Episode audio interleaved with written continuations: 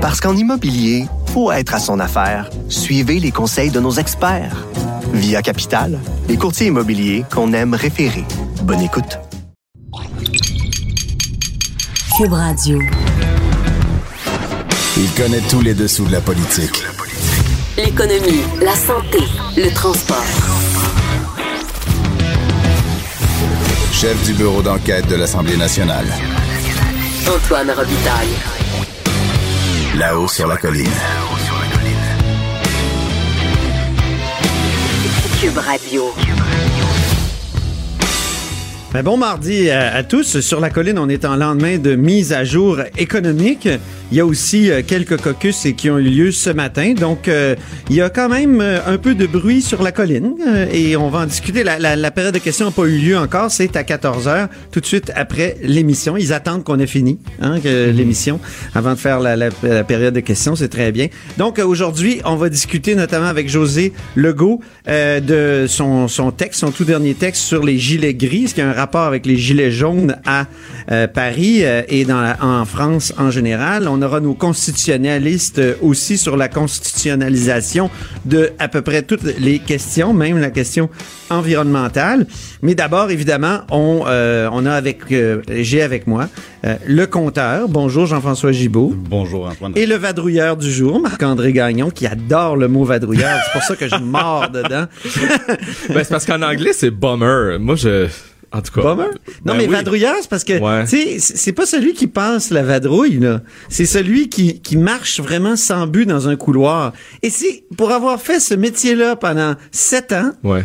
c'est vraiment ça. Ben, on fait par- le pied de grue en tellement partie. souvent, puis tout à coup, on attrape un poisson. En partie. Ben, c'est-à-dire, un poisson, c'est pas fin, c'est pas fin. Mais on, on fait, on fait un point de On presse. tend une perche, en tout cas, puis on espère Oui, que quelqu'un ça, euh, mort ça. à la perche. C'est sûr qu'en en bonne partie, c'est ça le boulot dans les corridors. Et il y a plein de mes collègues en ce moment qui font ça. Là. Ben oui, Ouais. et, et toi, Marc-André? Pour que les gens comprennent. là, ce Ben oui, il y a des caucus, ouais. absolument. Et toi, Marc-André, t'étais hier à la mise à jour économique. T'as assisté, comme Jean-François d'ailleurs, Oui, mais t'as assisté euh, au, au spectacle à grand déploiement. Oui, ben d'abord à l'exercice de présentation, parce que pour les gens, pour que les gens comprennent, un peu comme c'est le cas lorsqu'il y a un budget, il y avait euh, d'abord un huis clos réservé à l'attention des journalistes où on nous remettait les documents. Mais là, rapidement, une heure plus tard, on avait une heure pour consulter tout le document. Évidemment, ce qu'on n'a pas eu le temps de faire au complet et dans le détail. Euh, il y avait ensuite une conférence de presse du ministre des Finances. Et là, comme ce n'était pas assez, et, et là, c'est inusité, le premier ministre qui donne un point de presse dans la salle voisine avec la mise en scène que les gens ont probablement vu à la télévision avec ce gigantesque drapeau du Québec derrière euh, François Une Legault. mise en scène un peu duplessiste. Ben, en tout Il y cas, en a qui m'ont envoyé des photos de, de, de Maurice Ouais. Duplessis qui lui aussi Faisait se ça. présentait avec un énorme drapeau du Québec euh, derrière lui, notamment au Conseil des ministres. ben, en tout cas, moi, en tout cas, vu mon jeune âge, moi je n'ai pas connu Maurice Duplessis. mon cher Antoine. Mais moi, comme membre de la FADOC, même si je suis membre de la FADOC, hein, Oui. à 50 ans, Voilà. j'ai pas, euh, j'ai pas vécu euh, l'époque du Plessis. Mais malgré mon jeune âge, j'ai connu l'époque de Stephen Harper et je l'ai couvert aussi à Oui. quelques reprises parce que j'ai fait un peu de couverture fédérale faire ce aussi. Et, et moi, euh, automatiquement, c'est ce que ça m'a rappelé. Je sais qu'hier, j'ai entendu des gens dire ah, euh, euh, les gens de le- du cabinet Legault se sont inspirés de Justin Trudeau, mais sans vouloir comparer les deux politiciens, c'est pas là que je veux aller, mais Mhm. je parle juste sur le plan de l'image. Moi, ça m'a vraiment rappelé Stephen Harper. Et il y a aussi au cabinet de François Legault Catherine Loubier, euh, qui a travaillé au cabinet de Stephen Harper. Je dis pas que c'est elle qui a eu l'idée, là, je, je sais pas. Mais, mais c'est ce que ça m'a rappelé. Quand on est entré dans la salle, euh, donc il y avait tellement de, de militants, donc des aînés, euh, des petites familles, Eh oui. euh, des personnes âgées, ça tout ça. Hein. Et, et, et- là, il y, en avait, ils étaient tellement nombreux qu'ils occupaient toutes les chaises qui avaient été euh, euh, disposées T'as posé une question à M. Legault, d'après ce que j'ai compris. Ben oui, exact. Donc, je suis allé voir M. Legault, puis euh, j'ai dit, ben là, vous êtes bien entouré, euh, mais vous vous nous avez pas présenté euh, les gens. D'ailleurs, lorsqu'on est arrivé, M. Legault, il y avait même plus de chaises pour que les journalistes puissent s'asseoir et, et travailler. Alors, présentez-nous qui ils sont.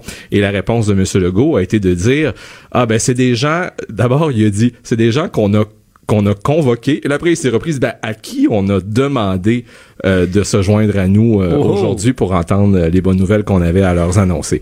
La vraie réponse, très simple, c'était des militants de la CAQ. C'est ça, hein? Ouais. OK. Donc, Mais ça s'est bien passé, euh, globalement? Ça s'est bien passé. Je crois que les chiffres, les gens commencent à, à- Oui. à les connaître. hein. Donc, on, euh, ce qui a retenu surtout l'attention, c'est le fameux 500 dollars additionnel pour le deuxième et pour le troisième enfant, à condition que le couple gagne euh, 108 000 dollars et moins. Donc, euh, je sais pas jusqu'à quel point ça touche la classe moyenne. On parle de premier pas, de l'argent essentiellement pour les familles, les aînés, avec un nouveau crédit d'impôt. Dans une entrevue exclusive avec notre bureau parlementaire en fin de campagne, François Legault euh, nous avait dit euh, pendant la campagne, j'ai fait du porte-à-porte, puis je me suis rendu compte qu'on a peut-être un peu oublié les retraités, puis je promets d'avoir quelque chose pour eux.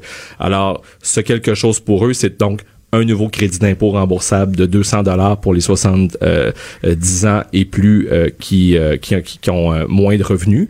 Et il y a aussi beaucoup d'argent pour euh, la productivité des entreprises. Donc, un paquet de mesures, mais M. Legault l'a dit d'entrée de jeu lors de sa conférence euh, de presse spectacle, euh, le vrai budget, euh, ça va attendre au printemps. Oui, puis là... Euh, on- donc, ça a fait des déçus, hein, beaucoup de déçus. Mais je me tourne vers Jean-François Gibault parce que on disait qu'il y avait 4 milliards dans, dans la cagnotte, puis euh, on dépense 229 m- millions.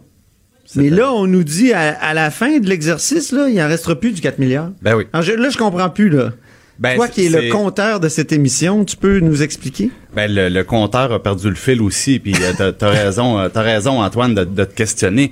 Euh, ce qu'on nous dit, c'est premièrement, on dit attention à la mi-année, nous avons 4 milliards de surplus. Donc il y a 4 milliards de revenus de plus qu'on a de dépenses. Très bonne nouvelle.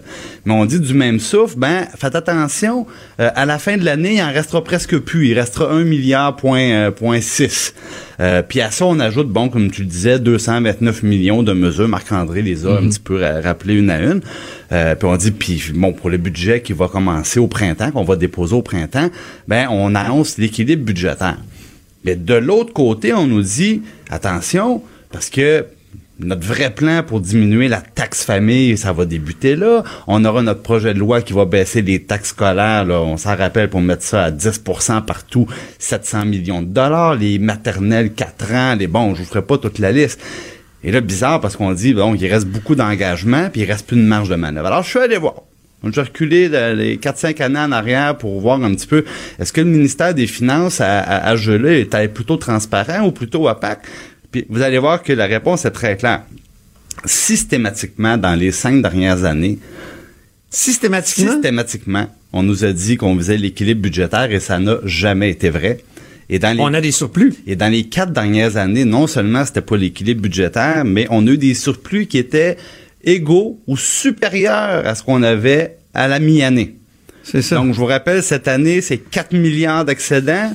Est-ce qu'on sera comme dans les dernières années avec un excédent qui sera comparable à la fin de l'année ou supérieur? Ou comme nous le dit le ministre des Finances, il restera à peu près rien pour le prochain budget. Moi, je pense que si le passé garant de l'avenir, on comprend qu'ils se sont fait des petites réserves à gauche et à droite Ah! dans la mise à jour qu'on on a nous hier. cache des choses pour reprendre le titre d'un de nos. euh, Ben, peut-être qu'on veut baisser nos les attentes, peut-être qu'on veut limiter le nombre de personnes qui cognent à la porte pour Ouais, avoir un ça. petit peu plus d'argent à gauche et à droite. Ben, Là-dessus, Marc-André l'envers de la médaille, c'est que si les caquistes avaient euh, tout flambé les surplus, ben là, on leur aurait peut-être euh, reproché de manquer de prudence. Ça. Évidemment, les partis de l'opposition euh, ont réagi. Les libéraux ont parlé d'un rendez-vous manqué. Euh, les péquistes ont déploré le manque d'investissement immédiat en éducation, alors que c'est soi-disant la grande priorité du gouvernement. Là-dessus, M. Legault nous a dit effectivement qu'il faudrait attendre au budget du printemps.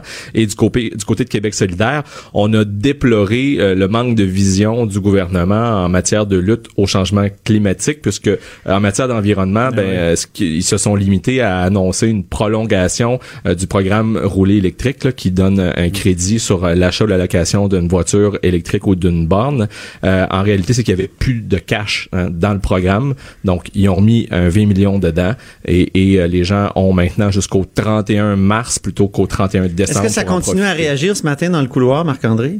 Euh, malheureusement, moi, au- du temps où j'étais, les caquistes n'étaient pas encore arrivés, Puis tu veux nous parler, Marc-André, du délégué général du Québec à New York? On change de sujet, le Jean-Claude Lauzon, qui s'en va C'est une primeur que tu nous Euh, annonces euh, dans le exact- journal? Exactement. Donc, euh, Monsieur euh, Lauzon, 69 ans, euh, qui était présent depuis quatre ans à la tête de la délégation euh, générale du Québec à New York. Son passage aura permis de, de, de mettre un terme à une espèce d'instabilité qui in- installée au Ah oui. Rockefeller Plaza parce vrai. que il y a eu André Boisclair. Rockefeller Plaza, c'est là où est le, le la bureau du délégation, Québec. Ouais, exact. Et après, bon, il y a eu Dominique Poirier. Son mandat a été écourté par euh, le gouvernement Couillard à l'époque. Donc, Monsieur Lauzon qui aurait effectué son mandat finalement des portes tournantes au Rockefeller Place. oui. Mais lui aura fait ses quatre ans au complet C'est ça. même. Voilà. Alors, au gouvernement Legault. C'est un de- mandat normal, là, 4 Ex- ans. hein? Exact. Donc, euh, c'est ce que j'en comprends en tout cas. Et euh, donc, au gouvernement Legault de nommer la personne qui va lui succéder pour faire qu'il y le a des noms qui, qui circulent? Ben un des noms qui circulent dans les corridors et je l'ai encore entendu euh, tout à l'heure avant de traverser euh, Oh, ici dans ton oh. studio,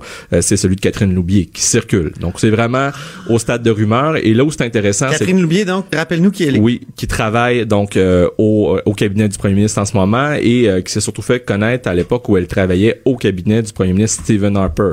Euh, et, et là où ça pourrait poser un problème pour la CAC s'il procède à sa nomination, je veux rien enlever à sa, la compétence de Madame Loubier, mais euh, c'est que la CAC s'est tellement battue, a tellement chialé contre les nominations partisanes. Ouais, ça en serait une. que- hein? ben, ça en serait une parce qu'elle travaille au, au, au cabinet du premier ministre, Ah, ils même si au départ elle ne devait que, que travailler à la transition. Il y a eu Carl Vallée aussi là qui date de l'époque de un, un jeune qui a travaillé avec Monsieur Harper qui, qui, a- qui a été euh, présent lors de la transition pour le nouveau gouvernement, mais elle est encore en poste là au cabinet. Donc si c'est elle, advenant que ce soit elle qui soit nommée, Je vais faire on mon imitation de François Legault. Je peux pas croire Ben c'est ça. Donc qu'ils vont faire ça. à suivre. oui, exactement. à suivre, mais euh, je sais que M. Lauzon, lui, a suggéré une liste euh, de noms euh, de personnes qui pourraient être euh, appelées à, à prendre sa relève. Donc, son mandat se termine le 31 décembre de cette année. Marc-André Gagnon, correspondant euh, parlementaire pour le Journal de Québec euh, ici au Parlement. Merci beaucoup. Toujours un plaisir.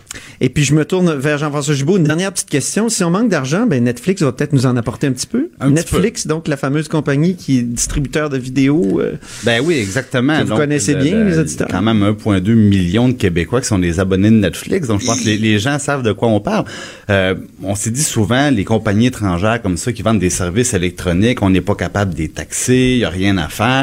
Puis finalement, après avoir mis euh, hein, beaucoup de pression, puis le, le gouvernement libéral a fini par bouger, puis dit, ben d'accord, on va les taxer. donc le gouvernement Couillard, là, Le est- gouvernement, oui, c'est oui, ça là. Et euh, réponse de Netflix, ben OK. Alors ils vont, ils vont non mais pour dire c'est pas toujours sorcier. Netflix a accepté de euh, De bonne grâce. de bonne grâce de, de, de payer la, la TVQ et on aura peut-être un 15-20 millions de dollars de plus qui viendront Bon. de Netflix. Mais là maintenant Justin Trudeau, Monsieur Trudeau nous disait que c'était pas nécessairement possible de taxer les entreprises comme Et Madame Netflix. Jolie qui nous disait c'est tellement compliqué. Mais là, Revenu Québec, Antoine, ils vont prendre les deux taxes. Ils vont prendre la TVQ et la TPS. Est-ce que le Québec va garder la TP, les revenus de TPS? Ils n'ont pas le droit. Ah. Oh, ils ont pas Ça le serait droit. tentant. Et là, quand le chèque sera dans la main à Ottawa, qu'est-ce qu'on va faire? Moi, je sais ce qu'ils vont faire avec, mais monsieur, monsieur Trudeau, il promet des 50 millions comme ça sur Twitter. Je sais pas si t'as vu sur Twitter où il dit à quelqu'un, il dit, ah, 50 millions, est-ce que ça vous ferait votre affaire? Ah ben, à il distribue. coup de 50 millions, ça, ça va vite. Oui, c'est ça. Jean-François Gibault, euh, donc euh, chef recherchiste et même directeur de la recherche à QMI. Merci beaucoup. À demain. Ça me fait plaisir, j'étais à l'heure aujourd'hui. Oui, ça m'a fait bizarre. Faut dire aux auditeurs que il était censé venir parler de la, de la, de la, voyons, la mise à jour économique hier, puis il est arrivé comme cinq minutes en retard. Eh oui. Alors j'ai dû, euh, j'ai dû patiner. Mais c'est, je trouve que c'est un bon entraînement. Moi qui aime l'entraînement, là, c'est un bon entraînement de- d'animateur de radio. De 13 à 14. Là-haut sur la colline. La politique autrement dite. Cube Radio. Eh oui, on est de retour à la haut sur la colline euh, avec Christine Saint-Pierre qui est ici en studio. Bonjour, Bonjour. Christine Saint-Pierre, députée de l'Acadie du Parti libéral du Québec, porte-parole de l'opposition officielle en matière de sécurité publique. Qu'est-ce que ça vous fait de re- refaire de la radio étudiante? Et J'admire le confort et le, le chic de vos studios. Euh, ça me fait ça me fait plaisir d'être ici parce que je trouve toujours que c'est c'est plus euh, agréable d'être en, en personne en studio lorsque on fait des entrevues plutôt que faire ça au téléphone. Ben oui, puis dans l'opposition maintenant, on a un peu plus de Bon, temps. Qu'est-ce que c'est? temps. J'étais juste à côté ici lorsque vous m'avez téléphoné, alors je me suis dit allons-y. Fabuleux. Et moi, j'ai travaillé ici euh, pendant plusieurs années euh, dans vos dans vos locaux. Ben, à- je sais, vous étiez au premier. Oui, oui, j'étais au premier étage. Actuellement, on est au deuxième étage de l'édifice André Laurando. Là. c'est ça. Ouais. TVA était à l'autre bout du corridor. C'est ça, Ouais. exactement. On avait du plaisir. Vous Oui. allez voir mes photos sur les mosaïques, là, des belles photos. Votre, votre plus beau souvenir comme correspondante parlementaire? Oh, Peut-être que je vous ben, prends de cours, Oui, vous me là. prenez un petit peu de cours. Euh, Le plus beau souvenir, je pense, ben enfin, le plus beau souvenir, c'est toujours la quand on a été journaliste, c'est un souvenir de couverture. Oui, c'est ça, événement. c'est ça. Ça a été évidemment le référendum de 95. Ça Ah a oui. été extraordinaire euh, de couvrir un tel événement. C'était historique et on, on, on a travaillé comme des, des malades. RDI venait de, venait de naître. Ben oui, Ça fait vrai, à oui. peine quelques mois. Mais quelle ambiance fantastique. Je ne sais pas si un jour on va retrouver ça. Oui. Cette espèce d'adrénaline que les journalistes avaient, que toute la classe politique avait. Êtes-vous en train de dire que ça prendrait un troisième référendum? Non, Ah, non, non. parce Christine Saint-Pierre l'a dit. non, pas de titre avec ça parce qu'en même temps, c'était, en même temps, c'était très déchirant, hein. Ouais. Euh, C'était une question, c'est pas une, une élection, oui, c'est important, puis les gens peuvent toujours se reprendre quatre ans plus tard. Mais un référendum, c'est une question aussi majeure et importante que celle-là. Plus ça allait dans la, dans la campagne électorale, plus les gens saisissaient l'importance de l'enjeu, puis plus ça allait, plus on savait Ben que le oui. taux de participation allait être euh, euh, énorme et euh, c'était formidable. Puis comment qu'est-ce que ça fait de, de, de retourner dans l'opposition? Vous, c'est la deuxième fois que vous retournez dans l'opposition. Euh, et qu'est-ce qui, quel genre de, de sentiment on a euh, Bien, bien le sûr. lendemain euh, de l'élection? Il y a toujours un, un- je dirais, je savais à quoi m'attendre parce qu'en 2012 on, on avait on avait perdu le pouvoir, mais je me disais bon euh, si ça arrive puis on voyait bien que c'était pour arriver et si ça arrive bien je sais un peu à quoi m'attendre puis euh, ce qui est ce qui est le plus dur c'est il y a la défaite bien sûr mais ça moi j'aime j'aime vivre en démocratie puis je trouve qu'on est on est choyé de vivre dans un dans un dans un pays dans un endroit où c'est la démocratie qui qui qui règne dans- alors ça on, on accepte ça Euh, il y a une déception bien sûr mais le, le pire je dirais c'est le vide qui s'installe parce que vous travaillez avec une équipe formidable il y a des fonctionnaires qui que vous aimez il y a tout, toute l'équipe du ministère et ça je dirais que c'est ce Vous, qui vous avez été longtemps aux relations internationales. Oui, parce que quatre vous l'étiez sous Jean Charest d'abord. Non, suis Jean Charest, j'étais ministre Ah non, de- la vrai. Culture, des Communications, de la Condition féminine et responsable de l'application de la Charte de langue française. OK. Donc, euh, vous arrivez au, M- au MRI seulement euh, avec le gouvernement Monsieur Couillard, Monsieur en Couillard 2014. Et, euh, c'est, c'est, moi, j'ai toujours aimé les relations internationales et je les ai aimées encore plus euh, lorsque j'ai fait mon métier de journaliste parce que j'ai couvert des, des grands enjeux Vous avez internationaux. été correspondante à l'étranger. À Washington, oui, puis et, et, et c'est le ministère dont je rêvais. Je rêvais de, de, de- d'être, à- d'avoir la responsabilité du ministère des Relations internationales. Puis lorsque M. Couillard me l'a, me l'a confié, j'étais évidemment euh, super heureuse. On est arrivé dans un contexte budgétaire qui a été difficile. Il a fallu qu'on fasse des choix. Puis après ça, en 2016, les budgets sont revenus et là, on a commencé à déployer davantage, à faire rayonner le Québec davantage. Bon, j'étais dans, donc dans un, un boom, un bon, euh, une belle, belle lancée.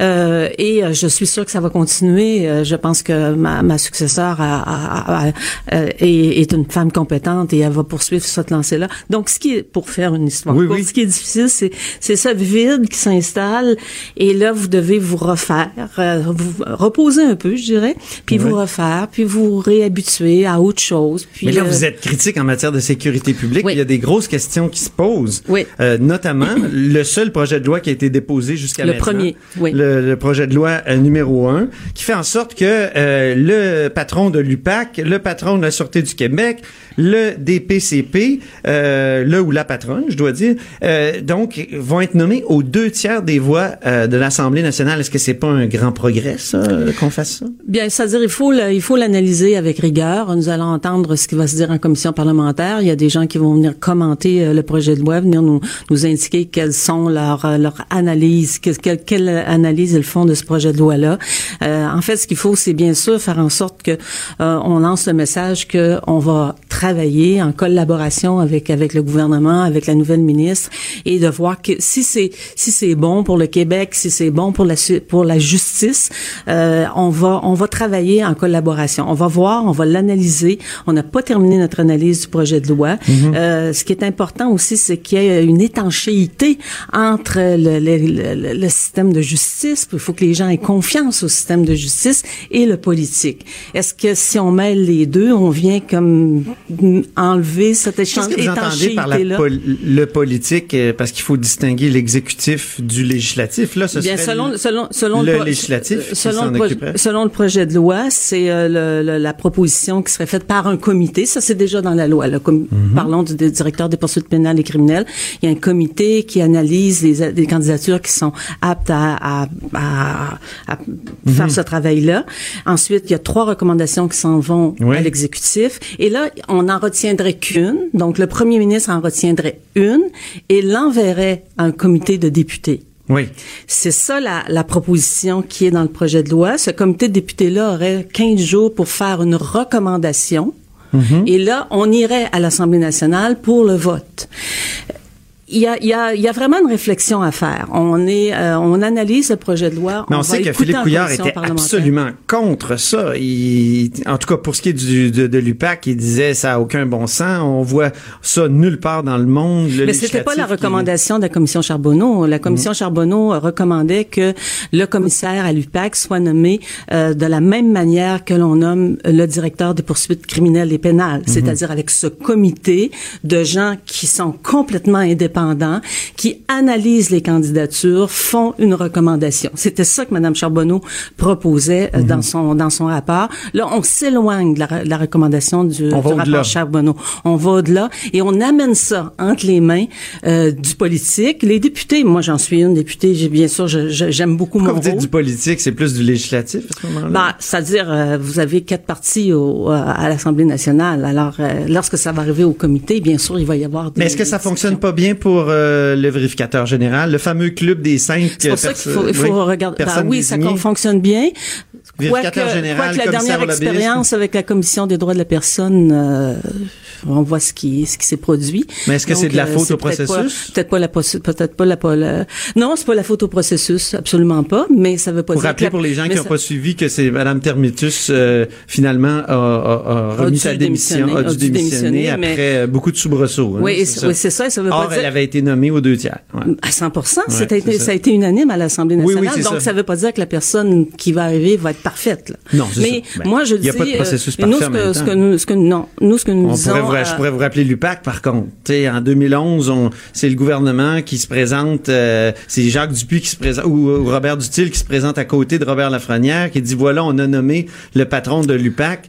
Se présente en conférence de presse. UPAC qui va peut-être enquêter sur le Parti libéral du Québec. Est-ce que c'était pas, est-ce que ça a pas été le, le, le verre dans la pomme de l'UPAC, ça? On sait que, que ça a été un organisme dysfonctionnel, cette nomination-là, euh, très politique, donc, euh, au départ. Bien, je pense que c'est Parce que M. Lafrenière, en plus, est un sous-ministre, là. Euh, Oui, est oui, un sous-ministre dans l'administration menée par les libéraux. Monsieur Lafrenière a décidé de quitter ses fonctions. Il y a des questions évidemment qui, qui se posent par rapport au travail qu'il a fait, Euh, mais je pense qu'il faut, comme l'a dit la ministre, euh, euh, il faut regarder en avant. Maintenant, elle arrive avec ce projet de loi-là. Moi, je vous répète qu'on est on est prêt à travailler avec le gouvernement de façon très rigoureuse. Écoutez euh, ce que les gens vont venir nous dire en commission parlementaire. Je pense que c'est très très important. Par exemple, le barreau du Québec, euh, l'association des policiers. Euh, il va y avoir si des gens qui vont avoir des experts. Je peux pas vous de, revenir sur les quatre, les, les, les, pas les quatre, mais les, les dernières années de, de l'UPAC en fonction de la manière dont M. Lafrenière a été nommé. C'est-à-dire sans consultation avec les oppositions. euh, il a été nommé comme ça, là. euh, c'est le gouvernement qui a dit on crée Oui, l'UPAC, puis voilà, on a trouvé un patron. Oui, il a été, il a été nommé, a été reconduit aussi dans ses fonctions. Oui. Et euh, on voit aussi que euh, Après, la- après tout un... et l'UPAC, euh, euh, s'est calqué non? sur un corps policier qui était euh, qui existe à New York. C'est Ouais, comme ça que que l'idée est venue. Euh, je pense que il y a des c'est important de poser ce geste-là, de créer ce corps de police-là. D'ailleurs, mon collègue Coiteux a fait une loi pour euh, vraiment rendre l'UPAC euh, Un indépendant. comité de surveillance. Oui, ouais. puis c'est- l'UPAC c'est c'est complètement indépendant C'est un corps, euh, c'est un de corps de police. policiers indépendant C'est ça. maintenant par, par, euh, par rapport à ce que c'était au début. Donc il y a une évolution qui s'est faite. Monsieur Prudhomme a été nommé par euh, notre gouvernement et je pense qu'il n'y a personne qui remet en cause, euh, en question, les qualités de, de Monsieur Prudhomme à la Sûreté du Québec. Donc, c'est, on va voir, on va, être- on- comme je, je le Donc- répète, on va être là, on va être attentif, on va être rigoureux et on va regarder quels sont les avantages d'aller dans cette, dans cette voie-là. En terminant, comme critique de, en matière de sécurité publique, qu'avez-vous pensé de, de, de, de- du mariage de, du Hells en fin de semaine? Est-ce que ça, est-ce que c'est pas troublant de voir des, des criminels comme ça se, se présenter en public et puis, très, euh, très, très troublant euh, de voir que euh, c'est des gens du crime organisé, que des entreprises euh, font affaire avec ces avec ces personnes-là. Euh, la ministre a dit qu'elle était troublée, qu'elle allait aller parler à Ottawa, mais je pense qu'il faut faire plus que ça. Je pense que j'ai pas la solution magique, mais je pense qu'il faut aller plus loin que ça. renforcer C'est pas un euh, bon la loi anti-gang peut-être? C'est peut-être, et il faut vraiment qu'il y ait une analyse très en profondeur, en profondeur qui se fasse. Je trouve que c'est euh, absolument incroyable de voir que dans un dans un dans un endroit comme Montréal, ben, ça ça devrait pas exister nulle part, et qu'on voit que les, ces gens-là sont se sont euh, se sont montrés comme ça au grand jour, et tout ce que les corps policiers font, c'est qu'ils font leur refont leur album de photos. Euh, il faut vraiment, il faut se poser des questions. Ben, Christine Saint-Pierre, merci, euh, Merci infiniment beaucoup. pour cet Ben, entretien. Merci d'être venue dans notre cochon.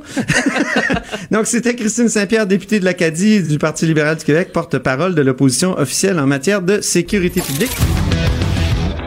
Là-haut sur la colline. Une entrée privilégiée dans le Parlement. 13h, 14h. Cube Radio. Oui, on est de retour à, à la hausse sur la colline et maintenant, on s'entretient avec José Legault. Bonjour, José Legault. Bonjour Antoine. Donc, euh, le titre de ta chronique m'a beaucoup intrigué euh, ce matin. Les gilets gris.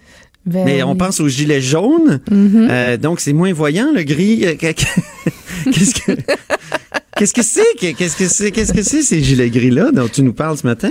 Ben, c'était pas une pub pour Simon, ça c'est sûr. Euh, Comme gars de Québec, j'a- j'aimerais bien. oui, c'est ça. Euh, ben, évidemment, le gris euh, fait euh, référence euh, aux aînés. Hein? C'est une couleur que, que l'on utilise parce que les cheveux grisonnent, bien sûr. J'en sais Euh, quelque chose. Oui, moi aussi. Euh, donc, euh, bienvenue dans le club des grisonnants. Euh, donc, c'est un petit peu ça. Et je partais de, de la mise à jour économique ou de l'énoncé économique euh, euh, présenté par euh, François Legault dans les fêtes hier, euh, où finalement, bon, c'est partie remise pour ce qui est de, de, de du début vraiment de l'application des promesses de la CAQ, partie remise au budget du partie printemps. remise de, de- pour bien des choses. Hein? Oui, voilà. Puis là, pour le moment, c'est c'est plus sur la fiscalité que M. Legault joue Ouais. là, pour les aînés et euh, pour les jeunes familles. Donc, moi, je suis allée sur la question des aînés parce que, bon, M. Legault euh, euh, a annoncé un, un crédit d'impôt euh, remboursable de 200 dollars euh, euh, par aîné euh, à faible revenu, là, 400 dollars pour un couple, hein, 200 fois 2, ça fait 400. Euh, et euh, Oui. qui, qui est pas vraiment, euh, bon, un montant Faut substantiel. avoir atteint l'âge de 70 ans. Là. Et il faut être à faible revenu, euh, évidemment. Ça. Donc, euh, donc c'est un, c'est pour les aînés aînés, hein, très aînés. Puis bon, ben moi, je suis partie un peu de ça pour euh, essayer de réfléchir à ce qui se passe au Québec. Puis c'est pas juste au Québec, mais là, on est au Québec euh, face au vieillissement de la population. Et moi, mon, mes observations euh, m'amènent à conclure qu'on s'en va vers euh, quelque chose qui va ressembler à une crise sociale euh, d'ici peut-être une dizaine d'années, euh, dans la mesure où il y a beaucoup d'aînés, euh, il y a beaucoup de personnes qui vont arriver à la retraite ou à une semi-retraite euh, pauvres. Euh, on, là, on, on a les boomers qui, euh, qui évidemment, eux, arrivent, commencent à arriver, tout ça, mais la- les générations en arrière sont, sont pas mal moins nantis que les boomers. Puis là, je généralise évidemment pour les boomers, pas tous les boomers qui sont nantis, mais en tout cas. Euh, et et, euh, euh, et Moi, on je suis un X. Est-ce que, est-ce que, ben, c'est qu'est-ce ça. qu'on est, nous? Nous, Ben, on est comme des X, Y, Z. J'ose je le sais nous, pas, là. Ça. Moi, j'appelle ça des X, Y, Z, là. Euh, et, euh, et on sait que la majorité des Québécois n'ont pas de fonds de pension, qui vont arriver à la retraite avec simplement les, les pensions de vieillesse fédérales et québécoises, ce qui est vraiment des, des pinottes? On sait que c'est une minorité aussi des gens qui ont des REER. Bref, euh, au-delà du 200 dollars pour aînés à faible revenu, je pense qu'on est dû pour une réflexion euh, action euh, face à cette crise qui s'en vient et qu'on semble vouloir ignorer. On se met la tête dans le sable. C'est-à-dire, qu'est-ce qu'on va faire avec euh, toutes ces personnes aînées, hommes et femmes, et il y aura beaucoup de femmes, euh, qui vont vieillir pauvres dans une situation où, eh bien, les services publics sont déficients, donc il faut s'en acheter de plus en plus au privé pour vivre aussi, pour habiter. ben, ces deux mondes, hein, il y a ceux qui peuvent, ceux qui pourront se payer des belles résidences privées, euh, ceux qui vont se retrouver euh, dans des conditions pas mal moins euh, jojo, incluant dans les CHSLD qu'on laisse aller. Bon, évidemment, le nouveau gouvernement promet de tout régler ça. Peut-être ça va être fait à temps pour nous, Antoine et moi. je ne sais pas. Mais en attendant, je pense qu'on a et c'est un peu ça le parallèle que je que je traçais avec les gilets jaunes, pas le pas, l'aspect violent là évidemment, mais les gens qui ont de la misère à rejoindre les deux bouts, qui en ont assez, ben chez les gilets gris, là, chez les personnes âgées, je pense qu'elles vont être de plus en plus nombreuses à, à l'être, à, à, être, avoir de la difficulté à vivre. Et je pense qu'on euh, on réalise pas ce qui s'en vient. Là. On réalise pas. Regarde juste à Montréal. Mais les gilets jaunes, c'est un peu particulier. Là. Oui, c'est pour ça que je dis, je trace, je trace pas de. Ont leur tradition euh, presque folklorique, euh, révolutionnaire. Là, on aime à chaque génération et même c'est rendu à chaque demi-génération mettre, euh, mettre le feu quelque part dans la, dans, dans la rue. Ouais, euh, ça devient presque euh, une, caractéristique culturelle.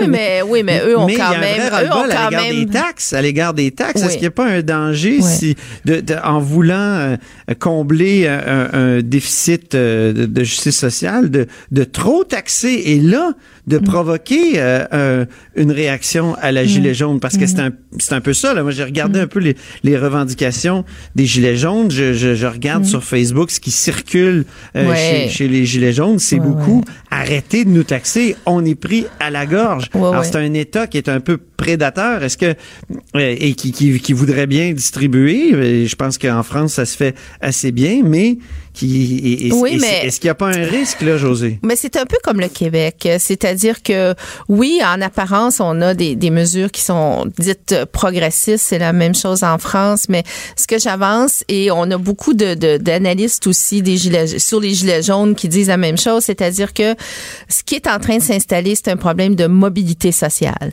malgré ces mesures-là. Donc un appauvrissement et des gens qui ont de la difficulté à se sortir de leurs conditions par manque de revenus et manque de services. Maintenant, moi, je fais partie de ceux qui pensent qu'au Québec, euh, si on a déjà une partie de la population qui sont pauvres individuellement, on est quand même riche collectivement. Hein. On est une société avancée, on a des ressources naturelles, euh, on a aussi, euh, on a aussi, je pense, une économie là, qui va bien. On a des revenus, euh, sont peut-être pas nécessairement euh, dépensés aux bons endroits.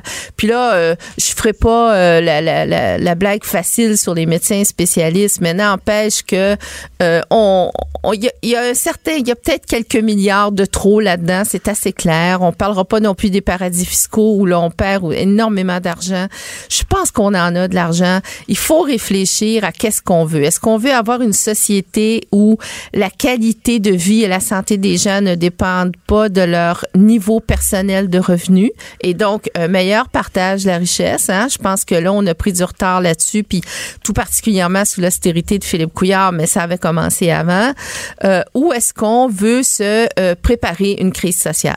Alors, euh, et, et, là, je fais pas de parallèle, encore une fois, là, avec la violence des Gilets jaunes, puis j'appelle pas à une rébellion non plus. Là. Je dis juste qu'on a une mmh. problématique qui s'en vient on fait les autruches, on fait semblant de pas s'en rendre compte, euh, et à un moment donné, ben ça va nous sauter en plein visage. Mais pour ce qui est du fossé entre les riches et les pauvres, il y a des euh, il y a des sociologues, je pense à Simon Langlois par exemple, qui, mm. qui, ont tenté de démontrer ou qui ont démontré que la classe moyenne n'était pas vraiment en déclin au Québec comparativement à d'autres endroits dans le monde. Est-ce que mm. on n'est pas un cas particulier Est-ce qu'on n'est pas une mm. société distincte euh, sur cet aspect-là? Oui, mais je, moi je parle des personnes âgées. Alors je parle des personnes ah. qui arrivent euh, à la retraite ou, comme je dis, semi-retraite ou etc.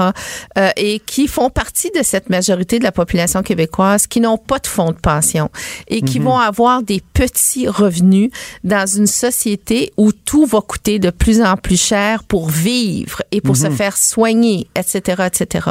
Donc, c'est pour ça que je disais dans ma, dans ma chronique, bon, c'est bien beau le 200 dollars là par année, mais ce dont les personnes ont besoin, les personnes âgées ont besoin, c'est des services publics. Ils ont besoin de services sociaux.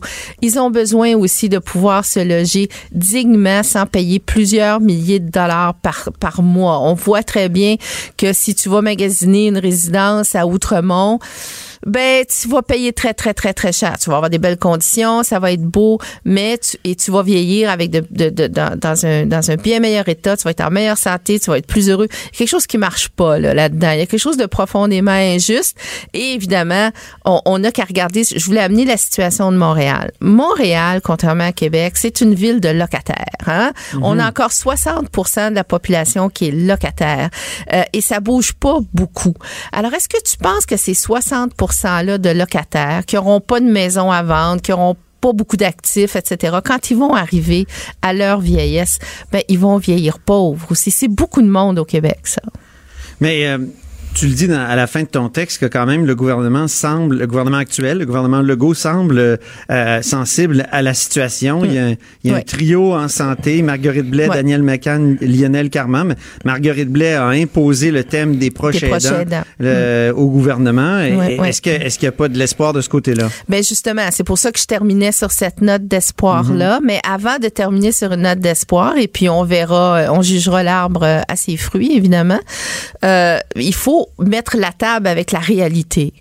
Euh, et la réalité, c'est celle dont les gouvernements précédents ne sont ne se sont jamais occupés, c'est-à-dire cette cohorte de personnes humaines qui va arriver bientôt euh, dans un âge avancé et qui vont être juste pauvres.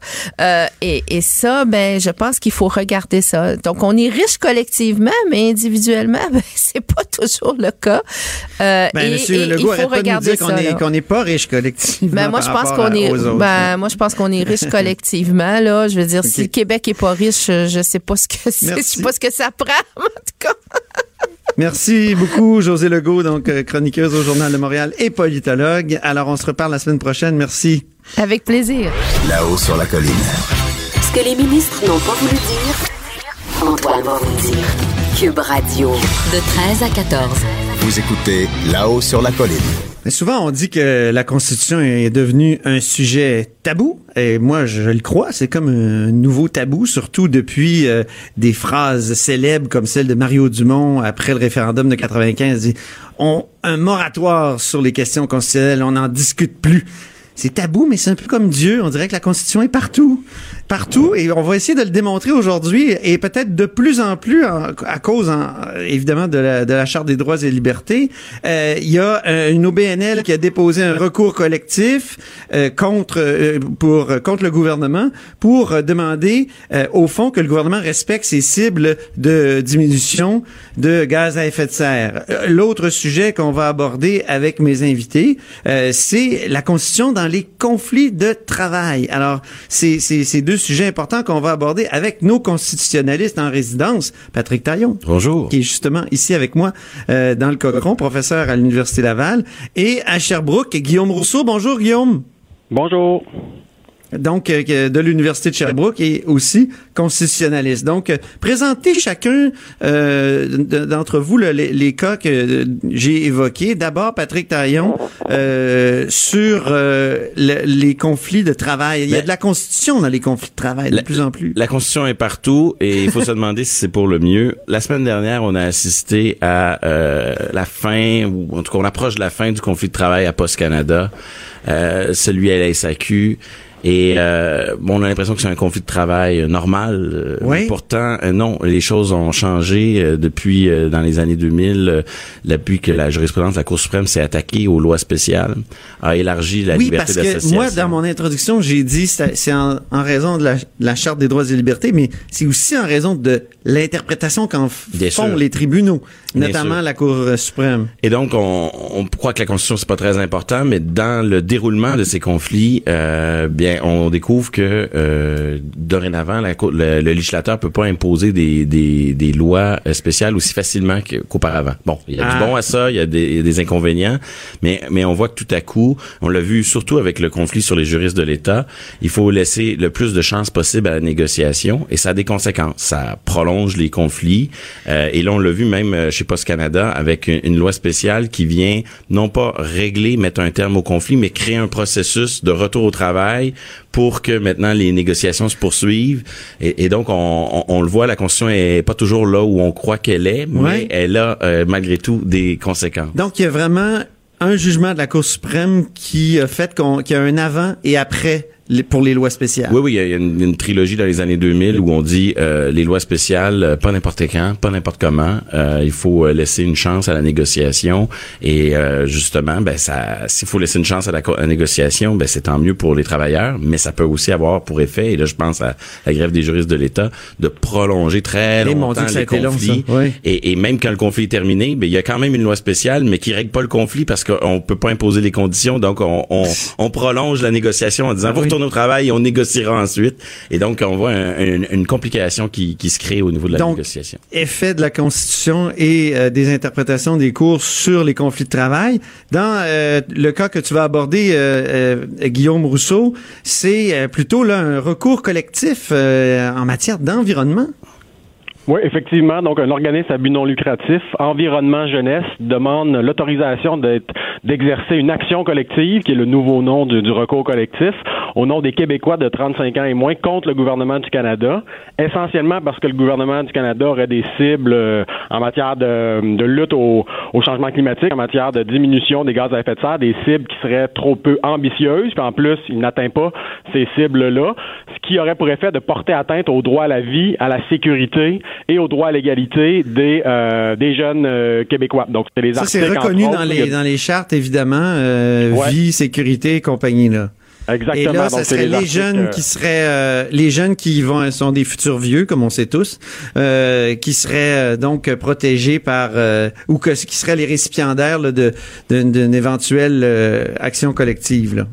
Oui, effectivement, peut- c'est, euh, le, le- le groupe est décrit comme tel et c'est donc les articles 7 et 15 de la Charte canadienne, entre autres, qui sont évoqués. Et ça peut avoir l'air un peu euh, tiré par les cheveux, mais Ouais. à l'étranger, il y a eu des, des recours comme semblables à ça qui ont été accueillis par les tribunaux. Maintenant, c'est en appel et tout, donc ça reste euh, à suivre. Mais euh, d'après moi, c'est quelque chose qui est sérieux. Maintenant, on peut, on pourrait faire des analogies euh, avec des, des recours dans le passé qui n'ont pas nécessairement toujours bien terminé pour pour les gens qui, qui ont initié ces recours-là, mais ça reste quelque chose de sérieux là.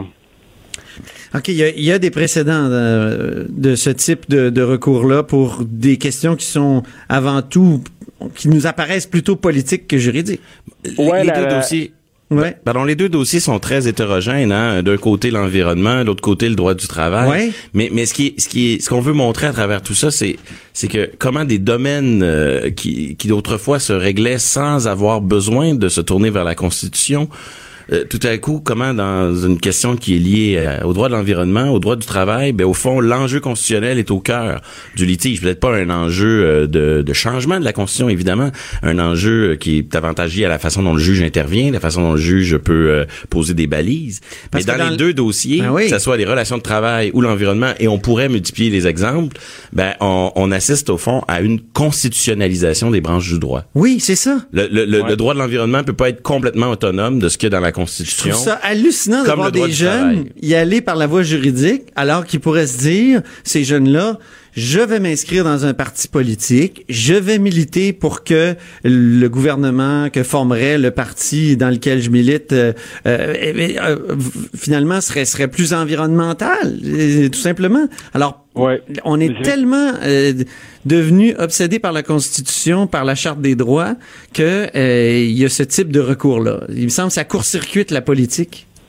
Mais en même temps, je pense que si ce, ce, ce, ce type de recours-là s'inscrit dans une stratégie plus vaste qui inclut de la mobilisation politique, à ce moment-là, ça peut être plus euh, plus intéressant. L'exemple que j'ai envie de vous donner, c'est l'exemple de l'affaire Opération Dismantle. Donc, dans les années Oui. 80, guerre froide, il y avait des militants pacifistes qui s'opposaient à ce que le Canada permette aux États-Unis de procéder à des essais de missiles en sol canadien. Puis ils ont invoqué le droit à la vie, à la sécurité, donc l'article 7, et ça a échoué entre autres parce que les tribunaux souvent hésitent à s'ingérer dans les affaires étrangères. Autant ils hésitent moins quand c'est des affaires plus internes comme les relations de travail, autant dans les relations, dès que ça touche l'international, les tribunaux hésitent un peu plus. Et là, dans l'affaire environnementale, ça touche forcément un peu l'international, puisqu'il est question des, des, des, obligations internationales découlant de traités en matière de lutte au changement climatique. Donc, c'est pas sûr que ça fonctionne, mais d'un autre côté, il faut dire ici que la preuve est quand même plus solide au niveau des, des, des effets de l'inaction du gouvernement canadien sur la sécurité. C'est plus solide comme preuve l'époque de l'opération Dismantle. Mais ça sur quoi je voulais insister également, c'est qu'avec opération Dismantle, ce qui s'est passé à l'époque, c'est que beaucoup de l'énergie des militants s'est euh, concentrée sur ce recours-là. Beaucoup d'argent, de temps, évidemment, parce que c'est très long. Et à la fin, ça l'a échoué en Cour suprême et le mouvement au niveau politique, c'est comme euh, effondré par le fait même. Alors, c'est important que ces groupes-là, oui, peuvent se servir des tribunaux pour faire avancer leurs points politiques lorsqu'ils ont de vrais arguments juridiques à faire valoir, mais il faut pas que le recours judiciaire devienne, prenne toute la place, tout le temps et tout l'argent de euh, militants. Donc, il faut vraiment, à mon avis, il faut qu'on qu soigne l'équilibre entre la politique et le juridique, qu'on soigne l'équilibre entre la politique et le juridique. Oui, Patrick. Moi, moi je trouve ça extraordinaire que les, citoyens ou un syndicat qui a un problème de, de relation de travail, un employeur ou une association écologiste ait des, des recours. C'est très bien qu'on puisse faire valoir des, des droits, mais, mais le problème, c'est que lorsqu'on formule nos revendications dans les termes des droits, oui. ben on a évidemment une posture moins propice à la négociation parce que des droits euh, c'est absolu c'est absolu il y a un caractère absolu alors ça? que quand on lit véritablement la jurisprudence on voit que c'est pas si absolu que ça que Mm. tout doit être raisonnable justifié qu'il y a plein de façons d'y porter atteinte mais la politique c'est encore on- moins on- absolu on- là on, est... est- dans l'art du possible Exactement. Donc il y a une certaine euh, quand, quand on va voir comment la, la cour euh, interprète les droits, on voit qu'il y a un grand relativisme qui euh, qui,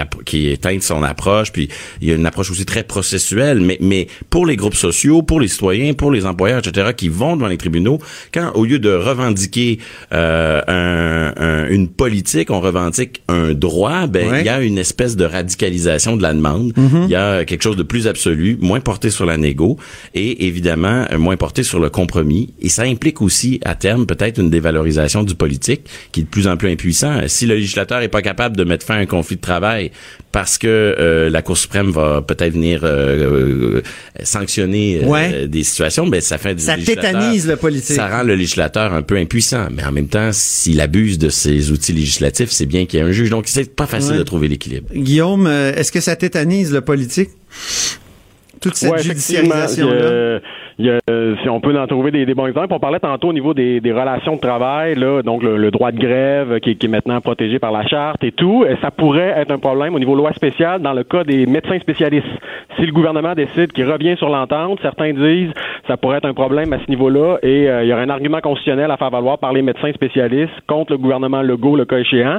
Alors, vous voyez Oh, comment oh. que ça peut aller loin et effectivement, ça peut partout. expliquer un recul euh, du gouvernement Legault, le cas échéant. Alors, c'est à surveiller de très près.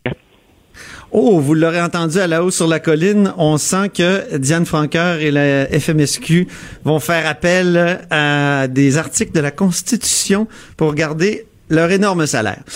Je l'ai dit. Bon. Ouais, ça risque d'arriver. Donc, euh, il y a beaucoup d'autres exemples qu'on aurait pu aborder. Par exemple, Daniel Turp, le constitutionnaliste, qui lui-même est allé en Cour suprême pour faire annuler la vente de blindés canadiens à l'Arabie saoudite. Oui, Hein? c'est un dossier en cours. Il, Ouais. il, s'en- il se dirige bientôt vers euh, la Cour suprême, en Ben, on y reviendra parce que, euh, je le rappelle à nos auditeurs, vous êtes là tous les mardis avec moi. Merci beaucoup, Guillaume Rousseau, à Sherbrooke. Merci. Professeur à l'Université de Sherbrooke en droit euh, et constitutionnaliste. Et merci beaucoup, Patrick Taillon, ici à Québec, dans le Cochon, avec moi. Euh, et euh, ben, je vous dis euh, au revoir à vous, auditeurs, parce que c'est tout pour La Haut sur la Colline aujourd'hui. Ça a été très agréable. J'espère qu'on vous, vous serez avec nous demain. Cube Radio.